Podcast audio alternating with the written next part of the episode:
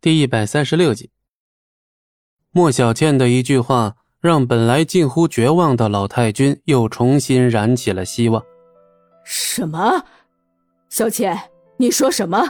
你也做了一份企划书？是的，奶奶，我早就知道莫小鱼十有八九会掉链子，所以干脆就自己做了一份，没想到还真派上用场了。好啊，真好！快拿出来给天窗的各位看看。老太君就像抓住最后一根救命稻草似的抓着莫小倩的手。莫小军见莫小鱼出了这么大的纰漏，以他的脾气，早就应该极尽讽刺之言，把莫小鱼批得分文不值了。可他今天却好像吃了镇静剂一样，一只手撑着下巴，就像个旁观者一样冷眼看着。可当莫小倩说出这番惊人的话时，他脸上却蓦地升起了一抹惊容，一副这跟说好的完全不一样的诡异表情。还有一份，你们墨家到底在玩什么把戏？像这种参与招标还事先准备了两份企划书的，不是没有出现过，只是这样的方式出现还是头一遭。呃，这个出了一点小意外。但是我们绝对不是故意的。原本闹了这么大个笑话，就算天创的人直接离开墨家也无话可说。那几名高管的确也打的是这个主意，而且他们从他们进场看的表情，似乎压根儿没把墨家放在眼里，就是来走个过场。不过这些高管最后还是看向了庄慎，等着庄老板拍板。可以继续吧。见状，莫小倩大喜，拿着 U 盘，喜滋滋的起身要去代替莫小鱼。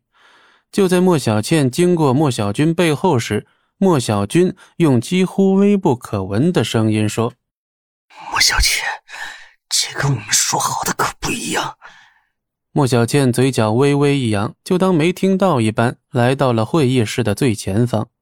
而莫小鱼此刻还呆立在原处，一脸茫然，不知所措。还在这站着做什么？还嫌不够丢人啊？莫家的脸都被你丢尽了，下去。莫小倩以一种胜利者的姿态傲然看着莫小鱼。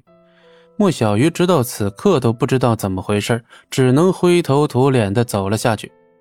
丢人现眼！莫小鱼俏脸通红，他废寝忘食忙了一个礼拜，最后却是这个结果。下面由我来为各位介绍莫家的企划书。莫小倩自信满满的打开了 U 盘中的文件，可就在莫小鱼看到莫小倩打开企划书时，脸上顿时出现了难以置信和愤怒之色。这分明是我做的！你做的？你做的东西我们刚才可都看得清清楚楚。莫小鱼的一双美眸死死盯着大屏幕上的内容，那分明是他辛辛苦苦做出来的，怎么就成了莫小倩的了？你们莫家是来我们这里吵架的，还是觉得我们时间很多？莫小鱼，闭嘴！可莫小鱼哪里能善罢甘休？莫小倩不但让他颜面尽失，还直接窃取他的劳动成果。小鱼，别急，让他说。戚不义忽然握住了莫小鱼冰冷颤抖的手，莫小鱼微微一愣。戚不义掌心的温暖，仿佛将他的暴躁情绪安抚了下来。见此情景。莫小倩不禁冲着莫小鱼露出了一抹戏谑的冷笑，仿佛在嘲笑莫小鱼的天真和愚蠢。